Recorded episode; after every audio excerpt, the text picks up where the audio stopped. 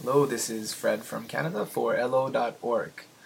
Adventures, adventures. I love adventures. I, if I could, I would take different kinds of adventures every day.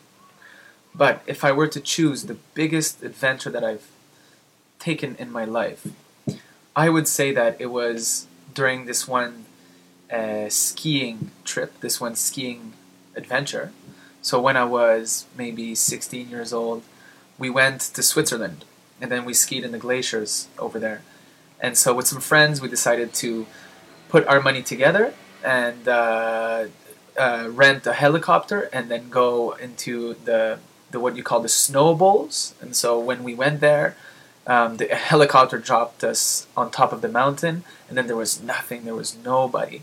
And so we were skiing there um, on this fresh powder that had never been touched before. We had some powder up to our shoulders almost, you know, and it was really, uh, it was worth every uh, every second of it. It was one of the most amazing adventures of my life. One of the craziest, also. What kind of crazy adventures do you have?